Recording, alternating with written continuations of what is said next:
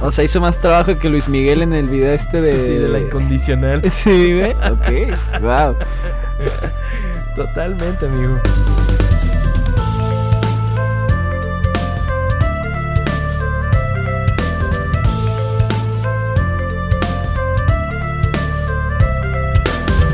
Esto es Historias Ocultas, el podcast donde revelamos las historias de producción de las películas, series, videojuegos y música que dejaron su huella en la cultura pop.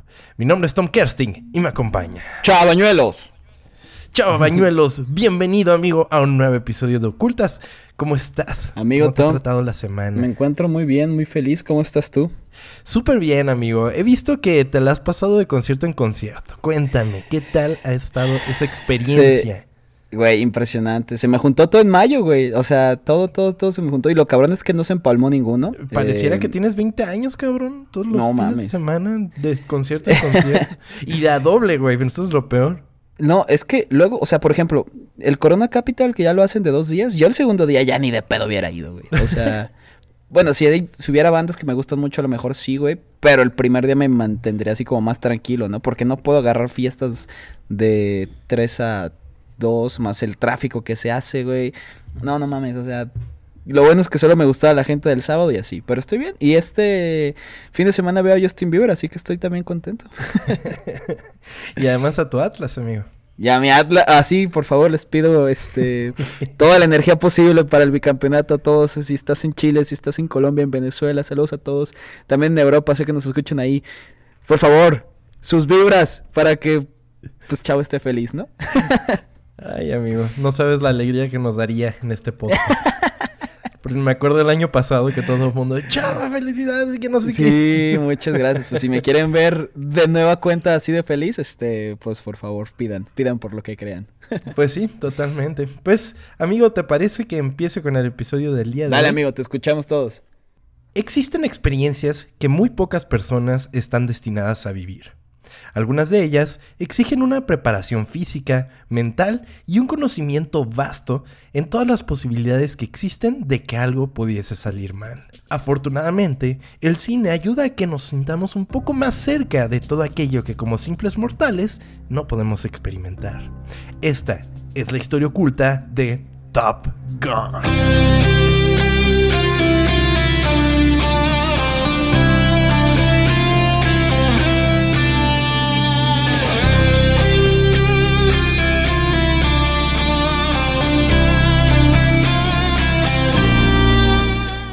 Una vez más aprovechándose del hype, ¿no? Sí, pero es que Top Gun me mama, amigo. Sí, Sí. sí. me, sí me has contado, güey. Sí me, que fuiste a verla al preestreno, ¿no? Porque esto se estrenó ayer y tú la viste el fin de semana. Es correcto, me la, me la aventé el fin de semana, ya no aguantaba con el hype. Dije, ya va a salir este fin de semana en preestreno, ya me voy a verla. Y que compré dos boletos porque no pude, no pude llegar a la primera función, amigo. Ah, sí, cierto. Sí, y cierto. fue así como de que, ah, demonios. Bueno, no importa, compro otro. Y al otro día fui. Entonces, lamentablemente, porque pudo haber sido como de que la vi dos veces, pero no, la vi nada más Sí. una vez. Entonces, ahí estuve en el cine con mis palomitas, muy feliz viendo Top Gun. Y déjame decirte que, bueno, más adelante, ¿te parece si te platico de Top Gun Maverick? Ok, Quizás me llegando parece. a cuando hablo de la secuela. Entonces, me parece. la cosa es que Top Gun es una película que eh, me parece fascinante, amigo. Es muy increíble. Yo tengo... Es, es, es gracioso porque me puse a pensar, creo que el gusto por los aviones y la aeronáutica viene de familia, amigo. Eh, Fíjate que... ahí va un poco de, de historia de Tom. Eh, fíjate que el... Mi abuelo, cuando estaba en vida, eh, era presidente de una empresa de aviación brasileña. Entonces, eh, o sea, no te voy a decir que a mí me tocó eso, pero la familia siempre estuvo muy cercana a todo ese negocio, ¿no? Eh, de, de- de los aviones. Entonces, eh, es algo con lo que crecí de alguna manera, porque como que veía desde chiquito, pues, aviones de juguete y cosas así, ¿no? Eventualmente, la primera computadora que llegó a la casa llegó con un joystick. Y para la gente que es muy joven para eso, un joystick no es solamente la palanquita que tienen en el control, era una palanca, pero así grandota que iba enfrente de la computadora, amigo, eh, con botones y así, con un botón atrás y todo eso, que eh, pues era óptimo para jugar juegos de, de, de, aviones. Entonces, de, los primeras, de las primeras experiencias que tuve en una computadora jugando, fue un juego de, aviones, pero de aviones de combate, no era el Flight Simulator. Entonces, eh, como que desde ahí empezó a gustarme la onda de no mames los aviones y que te aventabas y que no sé qué y así.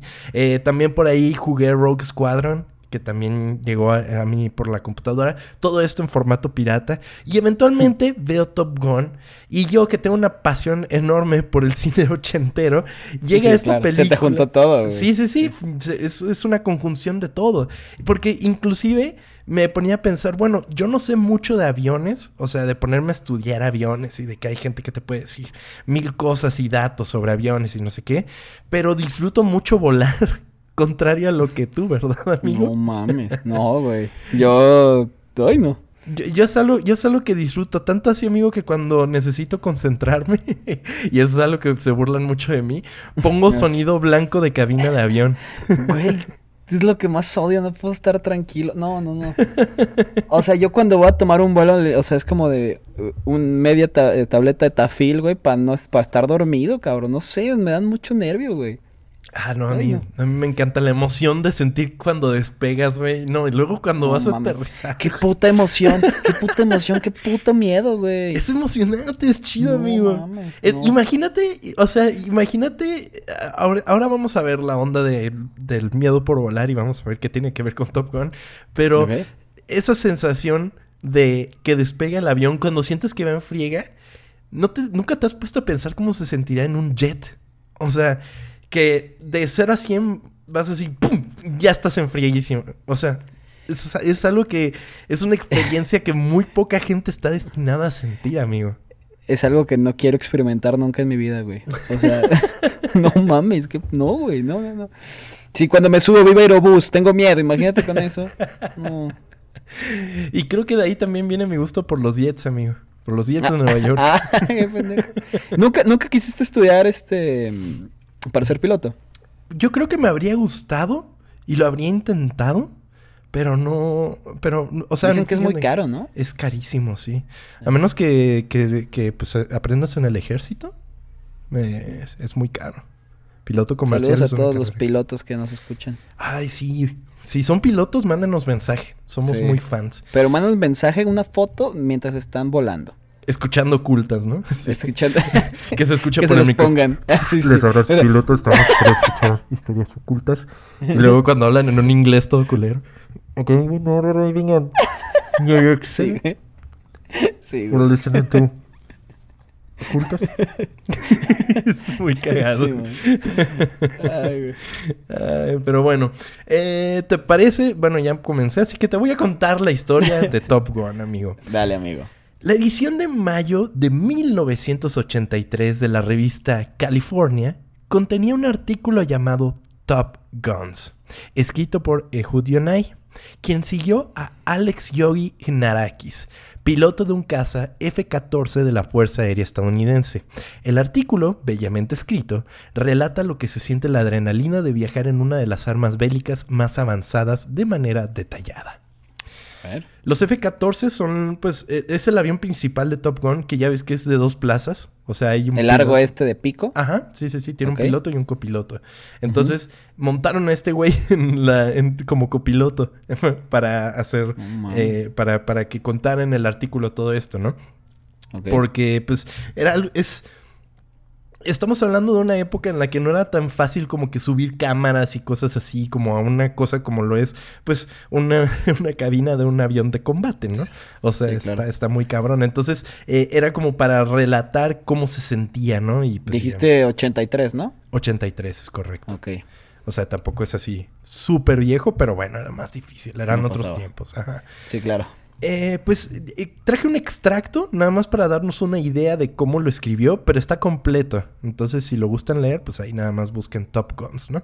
Que también cabe destacar toda esta leyenda que dicen al principio de Top Gun, de la academia y que le dicen eh, Top Gun y que no sé qué, todo eso es cierto. O sea, eso sí pasa. La, academia en, la que aprenden a hacer Top Guns, pues es, es 100% real y fue lo que visitó este escritor. Estaba lloviendo la mañana de nuestro vuelo, pero luego la capa de nube grises se rompió y despegar y volar a través de esos cúmulos blancos y esponjosos fue una delicia casi sexual. No duró mucho. Mientras vol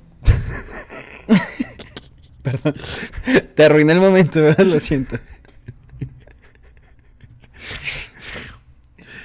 That's what she said. Mientras volábamos sobre una granja de dátiles del Valle Imperial y empezábamos a pelear con Yogi y Possum su F-14, mi modo de observador desapasionado se hizo añicos brutalmente. Comenzó cuando Yogi y Possum se alejaron, desaparecieron. Luego giraron y regresaron en nuestra dirección. De repente, Shus golpeó con fuerza la palanca, primero a la izquierda y luego a la derecha, y antes de que pudiera recuperar el aliento o prepararme, debió haber visto algo, porque apretó el acelerador y nos envió una fuerte subida. Esa fue mi primera introducción a las fuerzas G. Vete a la verga, o sea, fue como un relato de terror para mí, güey.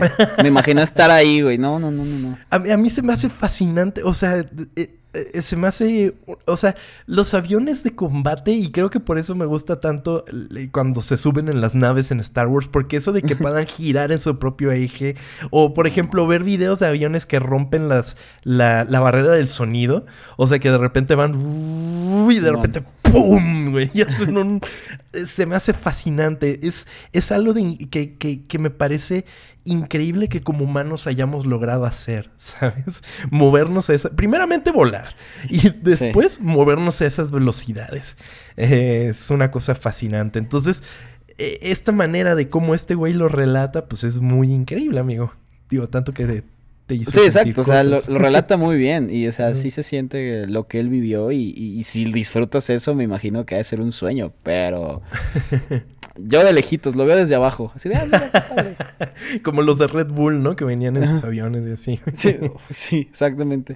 La atención a los detalles fue lo que cautivó a los productores Jerry Bruckheimer y Don Simpson para crear una película que mostrara una historia que enmarcara varios elementos del mundo de la, de la aviación militar, principalmente el proceso de educación de los pilotos de la más alta, alta clase de la United States Navy Strike Fighter Tactics Instructor Program, mejor conocido como Top Gun. Sí, mejor. Más fácil, ¿no? Sí, Top Gun, ya. Parecía el nombre de nueva temporada de Power Rangers. Qué buen callback, güey. Eh, sí, entonces era como de que eh, eh, es, es, lo más top que puedes llegar a hacer. Por algo es Top Gun, ¿no? Es, como lo más alto que puedes llegar a hacer en, en, en cuanto a preparación para ser un piloto de, un piloto militar, ¿no? Eh, entonces, ahora que es lo importante mencionar que Jerry Bruckheimer es uno de esos productores legendarios de la historia del cine.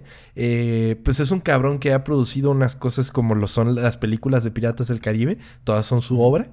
Y, y pues este güey lo que más le gusta hacer son estos mega éxitos taquilleros de verano, ¿no?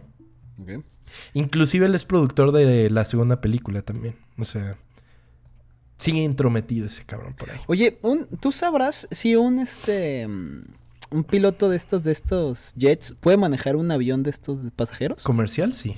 Ajá, ¿sí? Sí, sí, sí.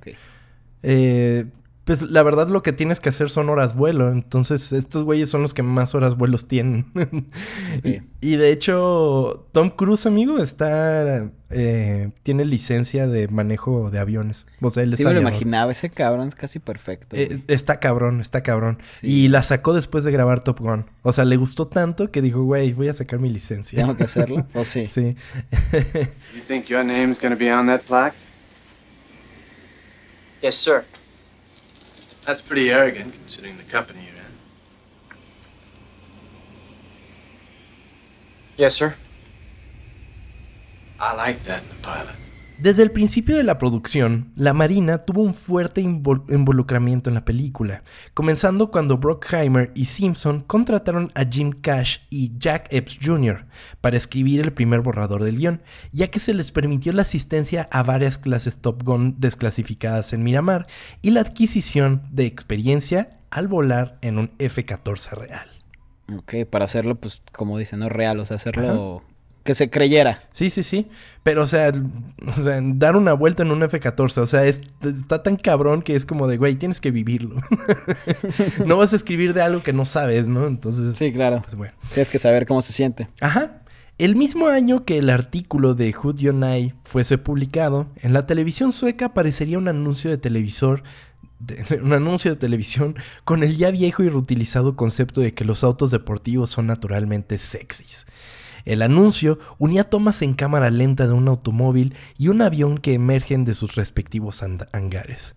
La banda sonora es orquestal y el crescendo llega cuando el automóvil y el avión se encuentran en una pista compartida.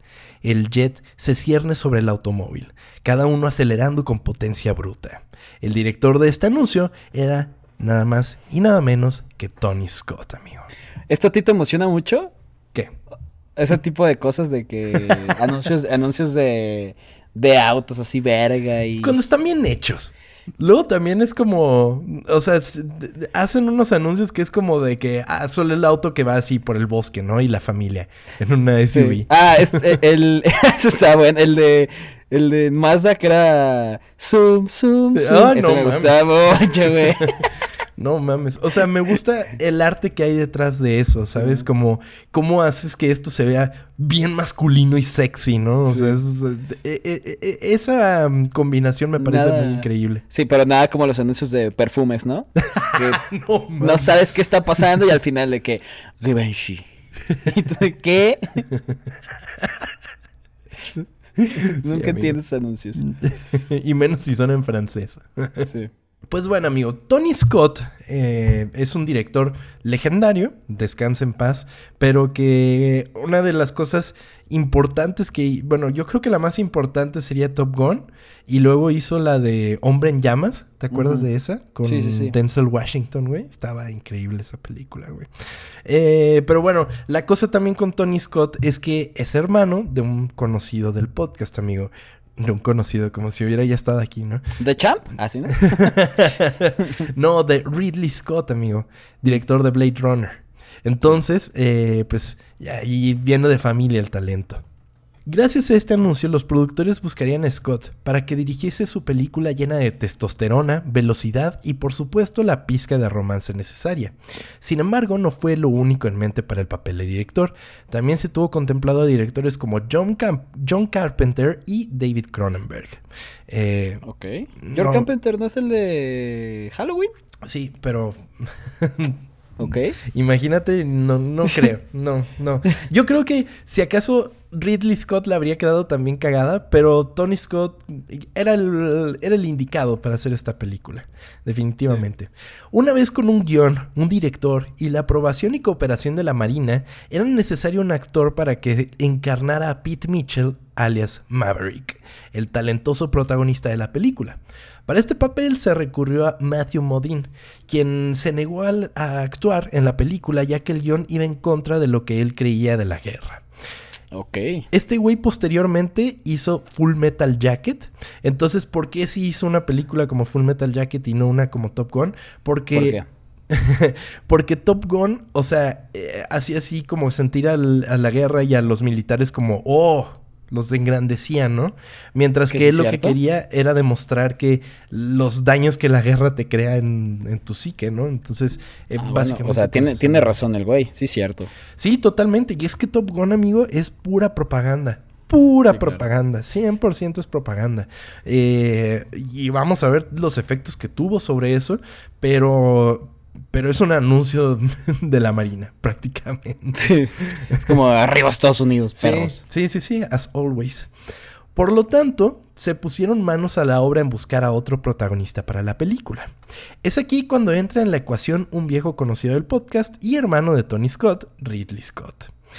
Durante el 83, Ridley dirigiría la película de culto Leyenda, esterilizada por Mia Sara, Tim Curry y una joven estrella en ascenso, Tom Cruise. Esa nunca la vi, güey. Leyenda es un clásico, Ah. amigo. Ochenterísima. Es de las películas favoritas de mi hermana, que le mando un saludo. Que espero que nos Saludos esté a tu escuchando. hermana. Sí. Ojalá. nunca la he visto. Esa está buena. Es chida, es chida. Particularmente, amigo. Pues, ay, cine ochentero, amigo. A ti te encanta eso, güey. Siempre vas a decir que está chido. Pues se le ofreció el papel durante la filmación de Leyenda. Sin embargo, Cruz no le prestó mucha atención y una vez terminado el rodaje, Ridley Scott le dijo al actor que tenía que conocer a su hermano. Así Top Gun habría encontrado a su estrella. ¿Cuántos años tenía ahí? Porque te digo, la, la vi. eh, la vi esta semana porque. Pues me te estabas tú muy emocionado. Saliste del cine y dijiste, no mames, qué película. Ah, y así casi llorando. Y dije, a ver, a ver si es cierto. Y vi la uno y, y se ve bien morro, güey. ¿Cuántos años Tenía tenía? 24 años, amigo. Ay, cabrón. Sí. Pensé que tenía menos. Ok. Sí, sí, sí. No, pero pues ahí es un cabrón que se mantiene, hijo de su puta Sí, madre, ahorita güey. está el cabrón. Se ve más joven ahorita, seguramente. es que sí lo ves y sí lo ves, bueno, sí lo ves como alguien mayor, ¿no? Sí lo ves como con sus patitas de gallo, ¿no? De repente. Eh, Pero lo ves muy bien para su edad, está mamadísimo, está... 60 años debe tener, ¿no? Tiene 59, no mames. 59. Pues sí se ve muy bien, güey. Sí, muy cabrón, muy cabrón para sus 60 años. Oye, y en esta nueva película también hay escenas de él jugando voleibol sin camisa. así? Sí, sí hay. Ah. No está jugando sí, no, está, no está feliz. jugando voleibol, pero está jugando fútbol americano, amigo. Y sin camisa. Y sin camisa, sí. Ah, claro. Pero como que se dan cuenta de que, a ver, espérate, no, si está medio viejito. Entonces, en un momento se quedan jugando los chavos y él dice, ahí los veo, chavos, yo los veo desde la... ah, ok. Muy bien. O sea, no lo hacen invencible, pues. Sí, no, no, no, no, no. Bueno, no tanto. pues es Maverick, güey. Pero, pero bueno, el punto es que Tom Cruise es, es, es, es una de esas estrellas que es particularmente rara en Hollywood. Porque el cabrón hace todos sus stunts. Todo. Todo. Sí. O sea, ahí lo tienes rompiéndose una pierna en Misión Imposible. El cabrón maneja helicópteros, se baja de edificios. O sea, todos sus stunts los hace él. Y en Top Gun Maverick, por lo menos, eh, también él, él hace sus stunts. Y- y también maneja el avión. Y que, por cierto, sale en la mejor película que, que Spielberg hizo, ¿no? La Guerra de los La Guerra de Mundos. los Mundos. Regresando de los primeros podcasts, ¿recuerdas, güey? Como el podcast, podcast, el uno, ¿no? Fue. el primero, sí, que hablábamos Ah, de Tiburón mira. y de Spielberg. Ah. Qué película, Guerra de los Mundos, ¿eh? Buena manera de name dropear a Steven, Steven Eh, Spielberg. Pues ya, ya tengo que caer en esto, güey. Totalmente, amigo. Entonces, además de que Tom Cruise es una de estas figuras eh, un poco, eh, pues, problemáticas, ¿sabes? Porque todo es- tiene toda esta onda del- de la cienciología. Y, y, pues, pues dicen que ese cabrón es el segundo al mando de la cienciología. O sea que si se llega a morir el güey que está ahorita, que seguramente sería Tom arriba? Cruise. Ajá, y que además que lo acompaña a todas sus grabaciones y así. Entonces, Wow. eh, pues sí tiene su lado medio oscuro también Tom Cruise. Sí. No lo vamos a hacer así como, ay, sí, el señor Tom Cruise. Entonces, pues, pues sí.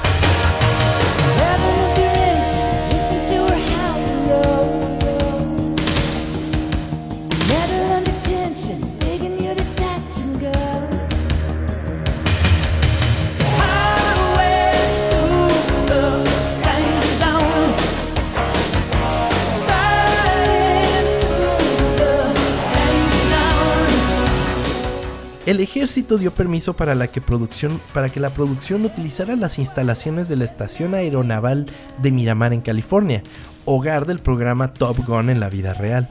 Según Time, la producción tuvo que filmar utilizando F-14 Tomcats reales, cuatro portaaviones reales y algunos de los pilotos de combate más hábiles del mundo. La Marina ofreció acceso a estos recursos esencialmente al costo del combustible y las horas de piloto, cobrando solo 1.8 millones de dólares en total. Ay, güey, pues ¿cuánto combustible se gasta? Pero amigo, imagínate lo que les había costado recrear Sí, no. todo eso en un estudio y así. Sí, me imagino que será más caro, pero como dijiste solo el combustible, dije, ay, no se va a pasar de verga. Pero 1.8 millones. ay, güey. 1.8 millones de dólares, amigo. O sea, si comparándolo salió más barato, pero... Sí, sí, sí, de alguna manera. O sea, es lo bueno, bueno, aquí que ahora vamos a ver, es lo bueno de filmar como en locación. O sea, te ahorras un chingo en realización de sets y todo eso. Sí, Entonces, claro. y también le das esa sensación de realismo, ¿no? O sea, ya cuando te enteras de que eso verdaderamente es donde se hace el programa Top Gun, pues está cabrón. Se nota, sí. Por otro lado, el apoyo del ejército, amigo, viene con sus condiciones. El Departamento de Defensa solo cooperará con producciones que retraten favorablemente a los militares y puedan ayudar en los esfuerzos de reclutamiento, e insistirá en las revisiones del guion para alinearlo con la imagen de lo que quiere proyectar. Ok, ok. Esto puede incluir omitir o revisar representaciones históricamente precisas que el Pentágono encuentre desagradables. O sea, nada más se pueden ver como héroes y ya. Exactamente, si tú quieres el apoyo del, del ejército, se tienen que ver bien cabrones, güey. Ajá. Entonces- Y vas a hacer que la gente quiera entrar. Ajá, sí, sí, sí, que se recluten. ¿Te acuerdas este, este episodio de Los Simpsons? Que salían unas bailarinas como árabes y venía como al revés. Era Ah, sí. como, únete al ejército. Sí, sí, me acuerdo. Que era como el, como el mensaje oculto, ¿no? Sí, man. Dado que Top Gun se escribió pensando en complacer a la Marina, el asesor técnico seleccionado por la Marina para la película fue el, el instructor retirado de Top Gun, Pete Viper Pettigrew, quien tuvo que solicitar relativamente pocos cambios sustanciales en el guion. La mayoría de las revisiones de Pettigrew se referían a la precisión de las maniobras de combate aéreo o la vida en la estación aeronaval de Miramar. ah, bueno, no estuvo tan mal, ¿no? Tranquilo. por ahora. Ah, Pero un cambio de historia en el que insistió la Marina fue la muerte de Gus, de Nick Gus Bradshaw, eh, quien habría pere- perecido eh, como resultado de una colisión en el aire entre dos F-14. Pettigrew tuvo que dar otra causa eh, realista para que el accidente mortal de Gus solo involucrara un avión, que es la versión que al final se filmó. Ok. Que pues si se acuerdan en la película, es que el cabrón volando, ¿no? Y se pega algo así. no puede sacar el, el no puede eyectar. Entonces Sí. cuando eyecta pues se da en la madre el pobre. Y que es algo que se mantiene muy vigente en la nueva película. En, en la nueva película este güey resiente muy cabrón la, la pérdida de Gus. Pues de su amiguito, ¿cómo no? Sí, güey, y años después, o sea, son 30 años, 35 años después de, del accidente. Y inclusive hay una escena, o sea, te en la película, en la Top Gun original, a cada rato le está diciendo, talk to me, Gus, para que le, le esté dando como información. Eh, en, en esta nueva, de repente hay unos momentos en el que le dice, talk to me, Gus. ¿Se le y es sale? como de, Ay, güey, qué bonito. Esas son las cosas por las que creo importante ver antes la primera película que la segunda, pero aún así se mantiene increíble. También es como para fans, ¿no? Está hecho para ellos. Sí, sí, sí, totalmente, totalmente. Esos pequeños guiños. Porque tampoco es descarada en la cuestión de, de, de, eh, referenciar a la primera. I think maybe it was my fault.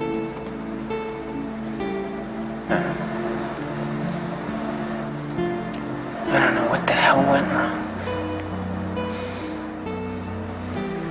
I'd like to help. I know it's difficult.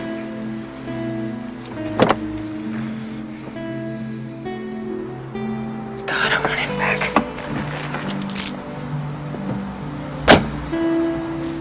En un borrador del guion había una historia de amor entre Maverick y una suboficial de la Marina que servía en la base con él. Pero el comandante de la base de Miramar en la vida real se negó a permitir que comenzara la filmación a menos que esto fuese cambiado, ya que la cofraternización dentro de los rangos navales es contra las regulaciones del ejército. Pero. O sea, sale con. Pues la jefa, ¿no? Pero es que, o sea, y lo dejan bien claro en la, en la película, ella no es parte del ejército. Ella es, Ah, ella es una ella es- contratista. Ah, ok. Sí. Ah, ok, ok, ok. Entonces por eso es que puede haber pique entre los dos. que, que, oye, qué bien, o sea, qué buena química había ahí, ¿eh? Kelly McGillis y Tom Qué Cruise. padre. Sí. Pues es que humanos así hermosos, ¿no? Sí, Y- sí, exacto. Muy chido, muy chido, sí. Pero bueno, entonces dijeron, güey, me lo cambias ahorita. Cuando Jerry Bruckheimer pidió alternativas plausibles, el comandante sugirió un instructor y analista civil y le presentó a Bruckheimer a Christine Fox, quien quiero destacar, le pusieron de sobrenombre Lex. un poco sexista, pero bueno, una matemática y contratista civil del Centro de Análisis Naval, quien funcionó como inspiración para el personaje que daría vida Kelly McGillis en la pantalla grande. ¿Qué, o sea, hacía lo mismo también? Era. Era exactamente, era exactamente lo mismo. Era una contratista civil eh, que, que, que, pues nada más le dio inspiración al personaje. Dijeron, ah, pues, ¿qué pedo? Vamos a basarnos en ella. Y ya, ahí Ok, tienes el personaje. sí. Y, y la idea original entonces era una. Mm, Una Eh, mujer que estuviera en el ejército. Era otra mujer. Ajá, sí, sí, sí. Bueno, o sea, no sé si era otra pilota, pero era también parte de, de ahí del ejército. Entonces, por eso fue como de que, no, no, no, no se puede. No, que los chavos no vayan a creer eso. Sí, claro. Aunado a Cruz y McGillis, también aparecería Val Kilmer como Tom Iceman Krasinski. Sin embargo, Kilmer no tenía interés en el papel ni en el guion, y solo se reunió con el director Tony Scott por presión de su agente, quien le dijo que, que Scott estaba absolutamente obsesionado con él. Kilmer Mm, hizo todo lo que pudo para causar una mala impresión en la reunión. Esto no funcionó, amigo, porque Scott estaba tan abrumando, estaba abrumando tanto a Kilmer con su entusiasmo por su actuación y por el proyecto que terminó convenciendo a Kilmer. No, pues también a, a lo mejor actuó como un culero y pues le queda perfecto al personaje, ¿no? sí, totalmente. A lo mejor fue algo así. Totalmente. Te- ¿Tú has visto esta escena? No me acuerdo qué película es, que es de Tarantino, en la que explica cómo Top Gun es una película gay. Este, nos lo platicó, o sea, no lo he visto, pero sí nos lo platicó eh, Gorilink. Me acuerdo que nos dijo eso, que, que pues sí es literalmente una película homosexual, pero dime Sí. por qué. O sea, porque se supone que pues Maverick está bien cabrón, ¿no? Entonces eh, está en su punto más alto de su carrera, ¿no? Entonces Ajá. de repente está Iceman. Y Iceman representa la homosexualidad, ¿no? Entonces, eh, esa es la onda con, homosexual, ¿no? Y luego está Kelly McGillis, que su personaje representa la heterosexualidad, ¿no? Entonces, inclusive lo llevan a un extremo en el que dicen, hay una... O sea, cuando él se niega, bueno, cuando él no tiene sexo con ella al principio, cuando va a su casa y todo eso, la siguiente escena en la que la ves, ella está como con una gorra como así muy masculina, ¿sabes? ¿Sí cierto? Entonces ahí dice, es que ahí está... el tra- elevador, ¿no? Ajá, en el elevador, que le dice, es que ahí está tratando de traerlo de vuelta al mundo de la heterosexualidad, como metiéndolo por ahí, güey. Entonces de repente, corte a una, un combate eh, con los mix y que no sé qué, y los destruyen y no sé cuánto, y de repente cuando llegan y todos abrazos y besos, y, eh, los destruimos y que no sé qué, de repente llega Iceman y le dice... Tú puedes ser mi wingman cuando quieras. A ver, pues sí es cierto, ¿eh? Sí tiene... mm, Esa teoría la, la- me la creo. Sí, hay una crítica de cine que dijo, güey, cuando no sale Kelly McGillis es un festín homosexual esta Sí, es que sí es cierto, güey. Hombres desnudos, mamados innecesariamente jugando, o sea... Jugando voleibol, amigo. Qué aparte, buena escena no es entiendo esa, güey. ¿Por qué juegan en jeans? es lo que no entendí. O sea, no traen camisa, pero traen jeans. Porque los como- 80, amigo. Pero, güey, no, ¿por qué? ¿Qué inc- Aparte, jeans en la arena, creo que es de las peores sensaciones que existen en el mundo. Imagínate Ay, cuánto tiempo tuvieron que lavar esos, esos pantalones para que se les quitara la arena, güey. No mames. Qué asco. No me gusta la arena, perdón. Eres como Anakin Skywalker, amigo. Güey, no. No, no, no. O sea, no, ay, no. Ok, pues bueno. Eh, ah, hay otra cosa que te quería mencionar de Iceman que yo no sabía. ¿Ves que toda la película él está masticando hielo? ¿Sí? Ah, obviamente eso es como por, por qué le dicen Iceman.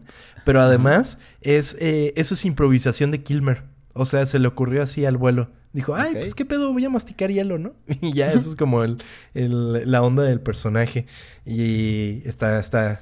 Es, es, es chido que tenga como su rival que también se cree muy cabrón y así. Es, Sí. Le da otra profundidad. Que además, otra cosa, ¿se acuerdan que combaten? Bueno, combaten. Es como un torneo eh, que, que, que hay como, como en la academia de los Top Gun y que no sé qué. Eso tampoco existe en la academia Top Gun. Eso es algo que se inventaron en la película. güey. Pero bueno. Qué bueno, porque que no se los quitaron, ¿no? sí.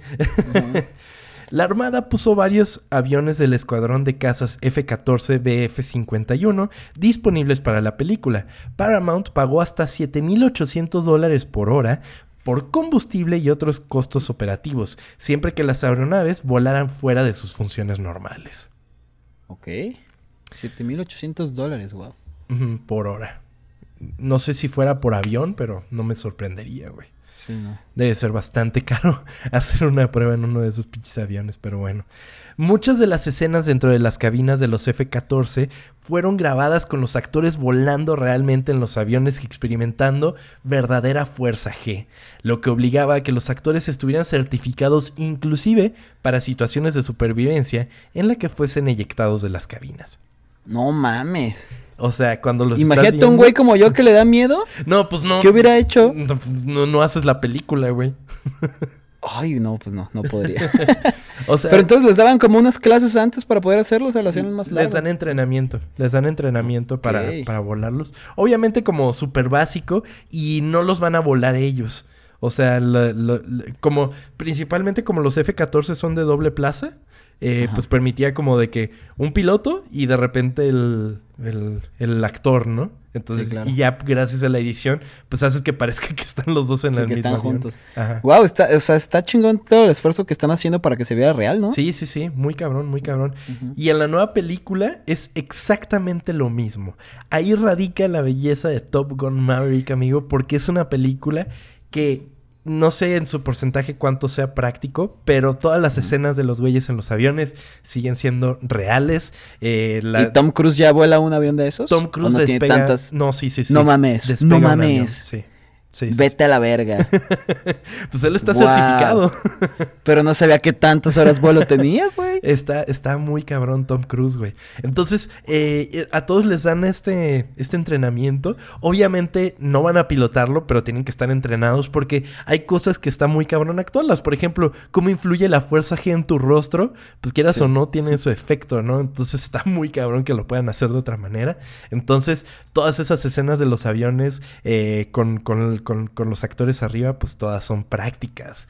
Eso es lo que está cabrón. Es como, Sí, es como el encanto, el mismo encanto que tiene Mad Max. Porque inclusive salí de la sala y me sentí como cuando vi Mad Max, así como de ¡Ah! ¡Más! ¡Quiero más! ¡Quiero volar! Sí. ¡Vamos al aeropuerto! Sí, güey. ¡Witness me!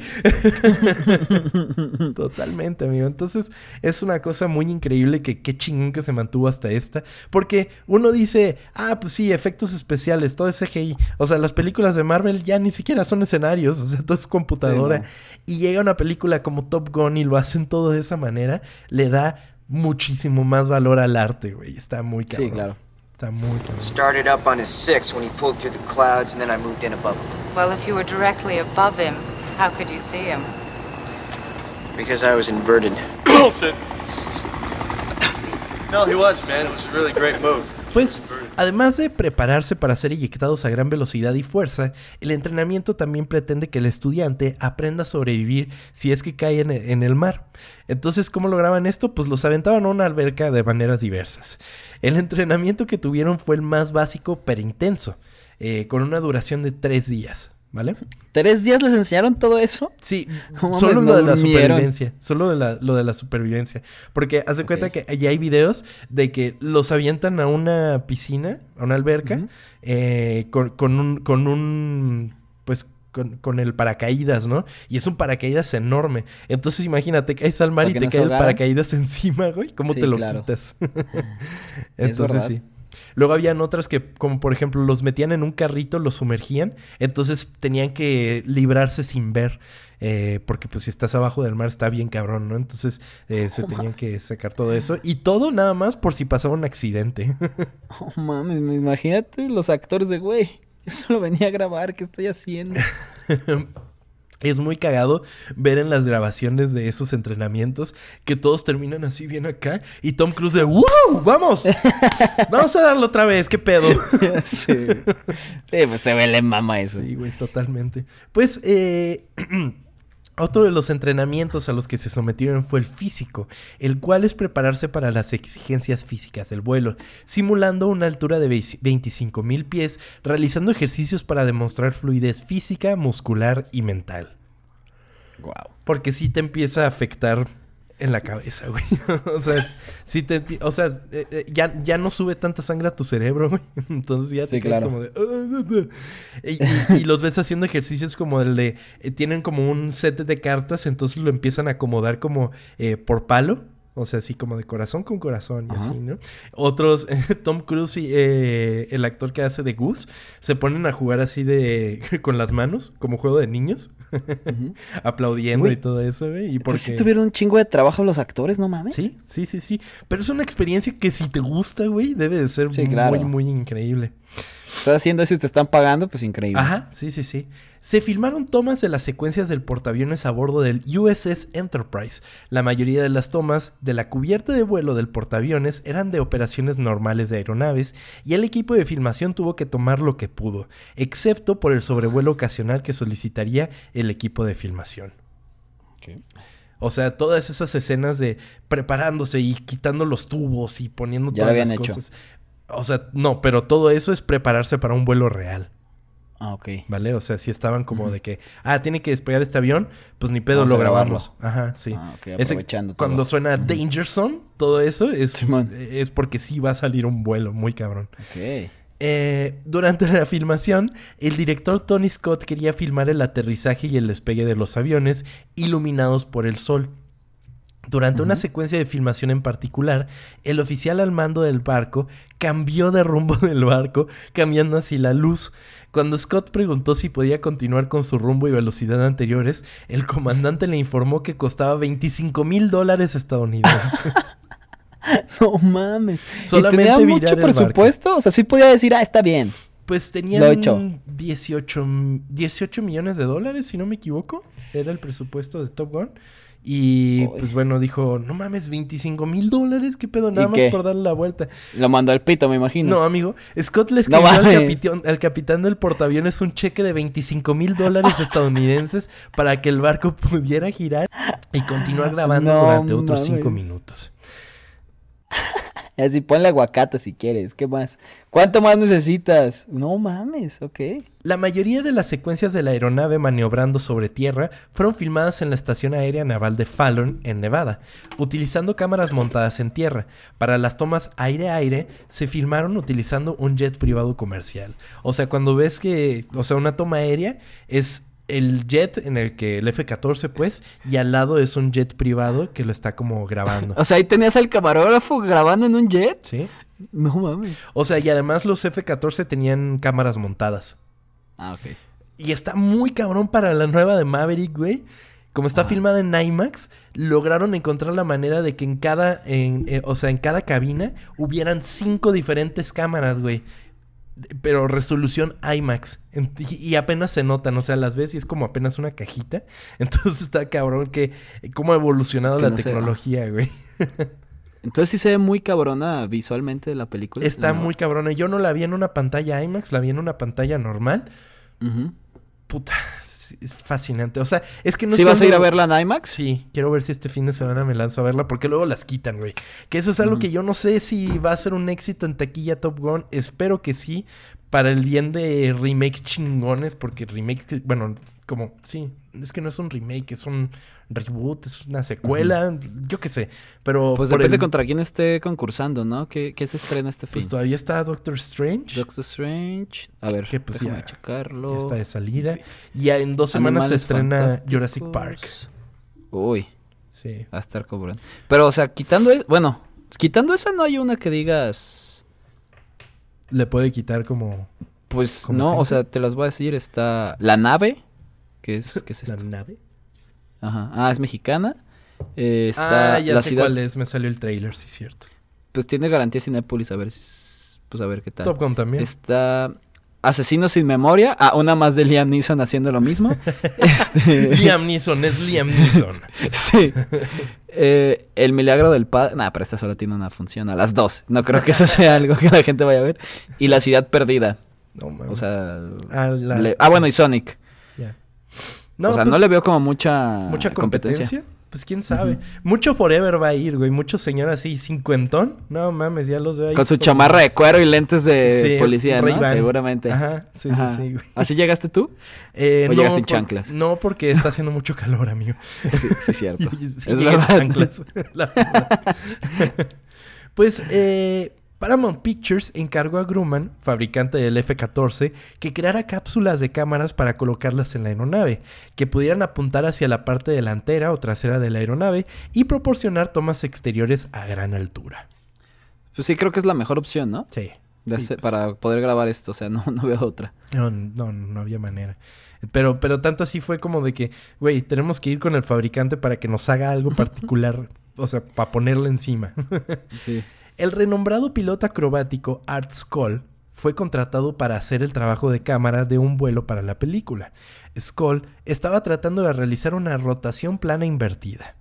Una rotación. ¿Qué es eso, güey? es a lo que voy. Una rotación plana invertida es cuando el, el- el avión rota sobre su propio eje y queda volando de cabeza. O sea, va derecho, pero está invertido, ¿sabes? Ok. ¿Vale? Entonces es algo bastante complicado de hacer y de mantener, ¿no? Eh, cuando sucedió algo inesperado con el avión, las últimas palabras de Skull fueron, tengo un problema cuando estaba a 3.000 pies. Y realmente tengo un problema cuando estaba a una altura de 1.500 pies. No mames. El accidente ocurrió el 16 de septiembre de 1985, con el piloto acrobático Chuck Wentworth y el mecánico Kevin Kramer siguiendo a Skull en otro avión. No se recuperaron el cuerpo de Art Skull ni los restos del avión, aunque se encontraron restos del accidente. Verga. Se mató haciendo una escena de Top Gun. Todo iba bien, güey. ¿Por qué me haces esto? sí, güey. Está cabrón y además pues está la película está de- dedicada en su memoria. ¿Y por qué pasó esto, güey? ¿Qué, qué, Pues ¿saben al- algún problema tuvieron. eh, vamos a ver qué es lo que dice la gente. Una posible explicación del accidente aéreo sería que debido a que se colocó una cámara en el avión para filmar, el peso del equipo hizo imposible realizar con éxito las acrobacias aéreas. Muchos expertos observaron que era simplemente imposible que Skull cometiera un error porque había realizado con éxito este truco muchas veces. Aparte de esta explicación, no ha habido otras sugerencias porque nadie sabe exactamente qué sucedió. Según un video que recuerda a Skull y su accidente, se dijo que Kamer y Wentworth siguieron el avión de Skull mientras descendía a través de las nubes, y tan pronto como su avión cruzó las nubes, nunca se encontró ese avión. Ay, güey. ¿No, no es la misma acrobacia que hace al inicio de la película? Que se pone Ah, que se pone encima del otro, Ajá. ¿no? Sí, ¿Sí es esa? sí, sí, sí. Ay, güey. Qué feo. Está cabrón, está cabrón y pues la película está dedicada en su memoria. Wow. No, pues. Ya me dio más miedo a volar. Porque luego me hago eso, güey. Eh, Uno de, las, de los canales que más veía antes era Nat Geo y que ahí estaba el programa de... ¿Cómo se llama? ¿Accidentes aéreos? No. Ay, no me acuerdo, pero era como accidentes aéreos y que te platican en un programa todo lo que pasa en un avión. No mames, me encantaba verlo, pero era como hacerme... Como lastimarme a mí mismo, güey. Pero a ver, ¿es más posible que tengas un accidente automovilístico a que mueras Ya en un sé, accidente ya en un- sé, pero, pero no sé, cuando estoy en el avión, no sé, no lo controlo yo, güey. Es más, creo que alguna vez vi una cosa que decía, es más posible que te mate una vaca a que mueras en un accidente de avión. Ay, güey. Pues el día que muera por una vaca, me vas a acordar me va a sentir mal. Exacto. El sonido de los aviones sería decorado magistralmente por una banda sonora que no solo tiene sus momentos instrumentales gloriosos para intensificar la acción, sino que también cuenta con canciones como Danger Zone por Kenny Loggins, sino que también tiene el momento de romance de Maverick y Charlie, el cual sería encarnado por una de las canciones románticas más memorables de la historia del cine, Take My Breath Away, interpretada por Berlin.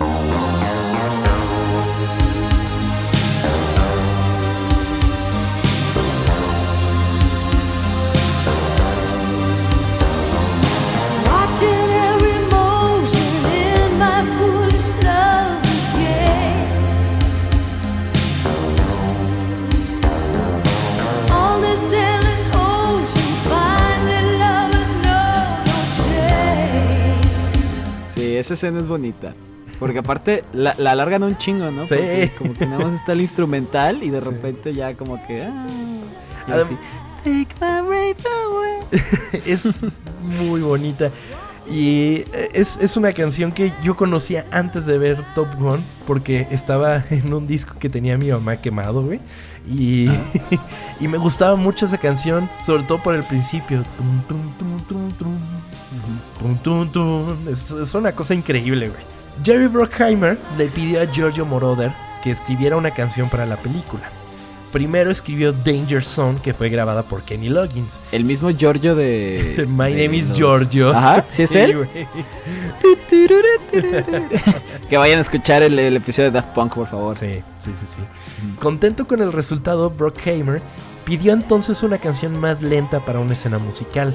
Una vez que Moroder hubo escrito el respaldo musical de lo que se convertiría en Take My Breath Away, grabó un demo que presentaba un sonido de bajo distintivo con un sintetizador que luego se usaría en la grabación real. Columbia Records sugirió a algunos de sus artistas firmados, pero final- finalmente Moroder pensó en la banda Berlin, cuya canción No More Words había producido.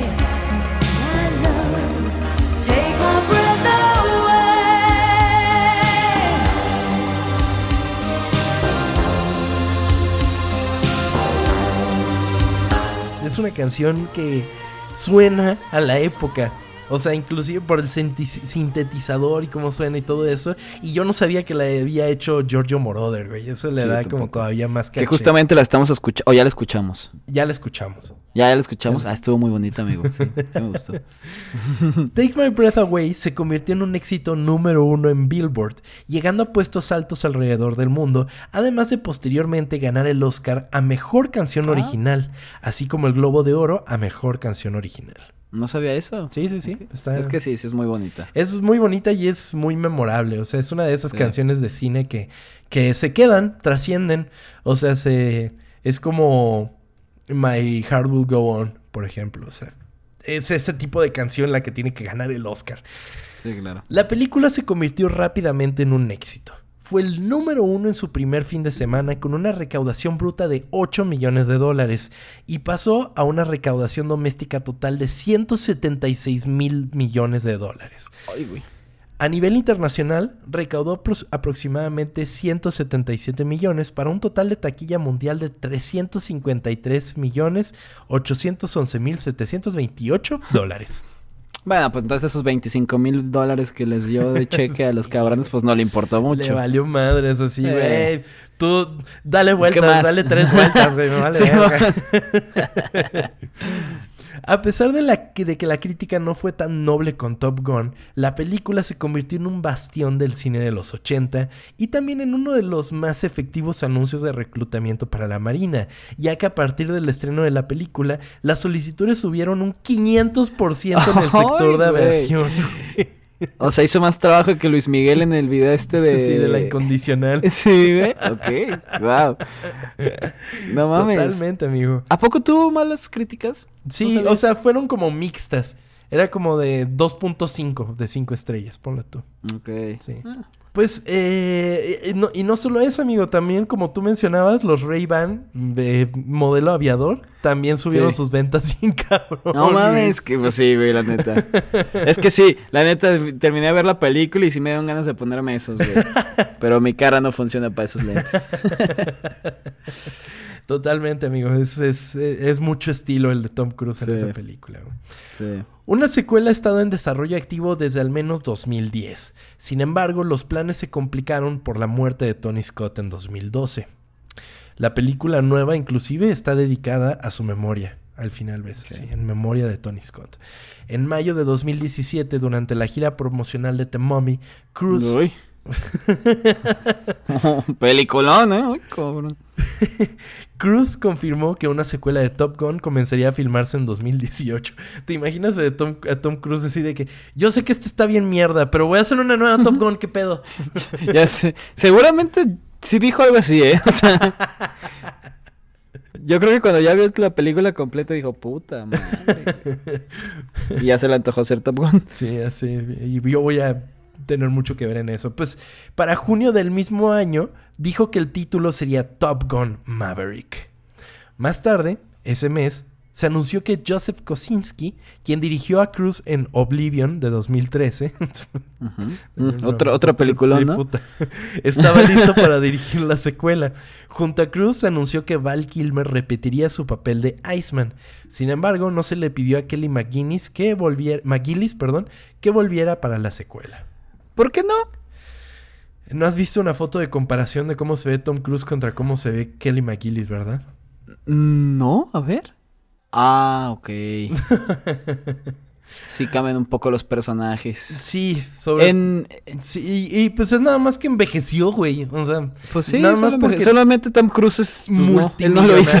No, pero además tiene el dinero. O sea, Kelly McGillis, pues sí, fue una actriz eh, importante, pero no, te, no es al nivel de Tom Cruise. O sea, Tom Cruise sigue siendo relevante hoy en día, güey. Y obviamente tiene mucho más dinero para mantenerse como se mantiene hasta hoy en día. Claro. Y pues el único crimen que tuvo esta mujer, pues fue envejecer, güey. Y ya. Pues va a ser una persona normal y Sí. ya. Sí, pues sí. Sí. ¿Y, y se suponía que en la película era más grande que él? Sí, y también en la vida real. ¿Cuántos años tiene ella? Kelly McGillis tiene 64 años. Bueno, pues son cinco años de diferencia, no es tanto. Pero bueno. Tampoco es tanto, tienes razón, pero aún Sí. así.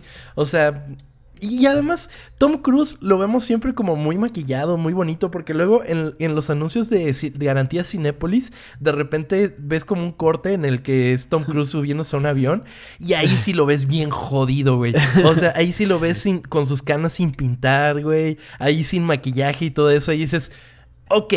No siempre te ves increíble, Tom Cruise, qué pedo. Y también dice Cinépolis mal, como todos los estadounidenses. Sí, sí, no, es como Cinépolis. Cinépolis. Oye, ¿y también hay romance en esta nueva película? También hay romance, amigo, también hay romance. Y está chido que no es como el. como en torno a lo que gira la película, amigo. Está. Está muy cagado. Porque además eh, es esta mujer. Jennifer. Jennifer Connelly, amigo. Guau. Sí. Guau. También sale el de, el de Whiplash, ¿no? ¿Cómo se llama? Este, Sí, Miles Teller. Miles Teller. ¿Y qué tal lo hace? Fantástico. Lo hace muy bien, güey. Sí, Lo hace. me encanta ese Lo cabrón. hace muy chido. Porque además, amigo, es el hijo de Gus. Entonces es como. es como el- la problemática que hay ahí en la película de Maverick. Ay, sí se me está antojando verla, ¿eh? Sí, sí, sí. Y lo hace muy bien. Y, o sea, y. de- tienen que verla, no quiero spoilearles, pero, o sea, ya con el hecho de decirles que este güey es su hijo, porque además los ves y sí se parecen, güey. O sea, sí, hay, hay, una, hay una escena en la que lo ves y es así de, güey, literal estoy viendo Top Gun 1, qué pedo. o sea, está muy fantástica. Vayan a ver Top Gun Maverick, yo se las recomiendo. Véanla en la mejor pantalla posible. Eh, la verdad, no se van a arrepentir. Parece anuncio de Cinépolis. Sí, sí, Hace sí, yo sé. Tiene garantía Cinépolis. Garantía Cinépolis. Es que, güey, quiero, quiero aparecer en los videos de antes de, de que empiece la película, güey. Eh, ¿Qué película ver? Ajá, ¿qué película? A ver. Que de hecho es un podcast que a veces está arriba de nosotros. Pero así, Ah, por un nivel. mal- maldito Bully. Es, ¿Cómo se llama Bully y Daniela, no? Creo Sí. que se llaman. Daniel. Daniel, Daniel. Ajá, sí, sí. Los acabaremos. O invítennos. Ah, sí, también. No los acabemos, seamos amigos. Seamos amigos, sí. Pero bueno, entonces sí, vayan a ver Top Gun Maverick, vean Top Gun la primera porque son películas fascinantes. Eh, inclusive si tienen miedo de los aviones, bueno, de volar, como cierta persona en este podcast, se las recomiendo, definitivamente. Top Gun es una muestra de que el cine hollywoodense de los 80 es una reliquia que tenemos que cuidar y apreciar como una de las épocas más prominentes del séptimo arte. Y que, además, la acción siempre se verá mejor cuando es práctica. Esta fue la historia oculta de Top Gun.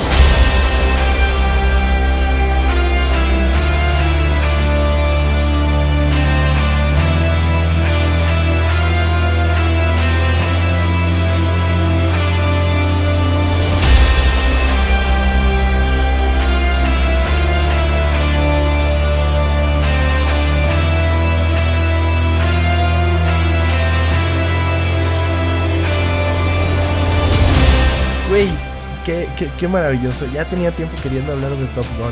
La verdad es que, wow. Pero creo que lo hiciste en el momento indicado, güey. Sí, sí, sí. Justo, pues hoy que es jueves, está, se estre- no, ya se estrenan los miércoles, ¿no? El miércoles. Bueno, usted puede ir hoy jueves. Bueno, no vaya hoy porque juega al Atlas, vaya mañana a este a ver Top Gun. Este, nos, nos escribe ahí arroba ocultas qué tal le pareció, a ver si Tom tiene razón o no. Sí, de hecho estuve hablando con Pepe Mercado, que. Que me dijo, güey, salí de Saludos. verla, salí de verla y vi en Letterboxd que le pusiste cinco estrellas y fue así, se sintió como yo. Entonces, un saludo a Pepe Mercado, que terminó siendo muy fan, que bueno. Eh, sí, vayan a verla, es increíble, es, es lo que deberían de ser las películas de acción.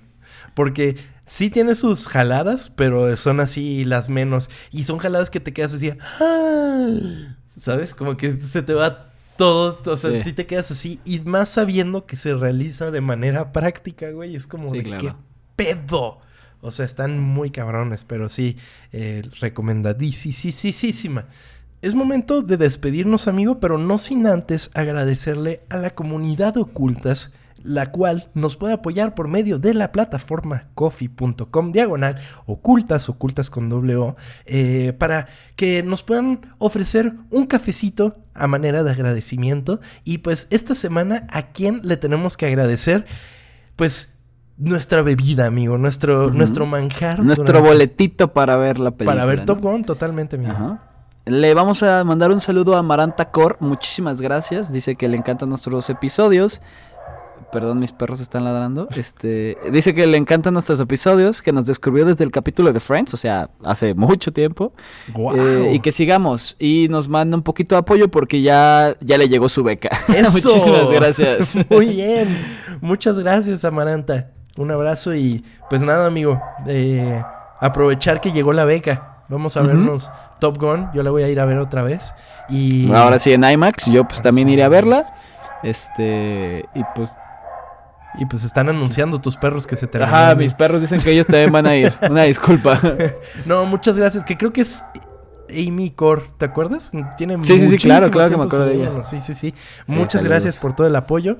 Eh, recuerden, ocultas, ocultas con O, porque somos muy cool en este podcast. Arroba Tom-Kersting. Arroba chava bañuelos o banuelos o banuelos chava. Correcto. Y pues nos escuchamos la siguiente semana aquí en Ocultas. Que la pasen muy bien. Hasta la próxima. Adiós.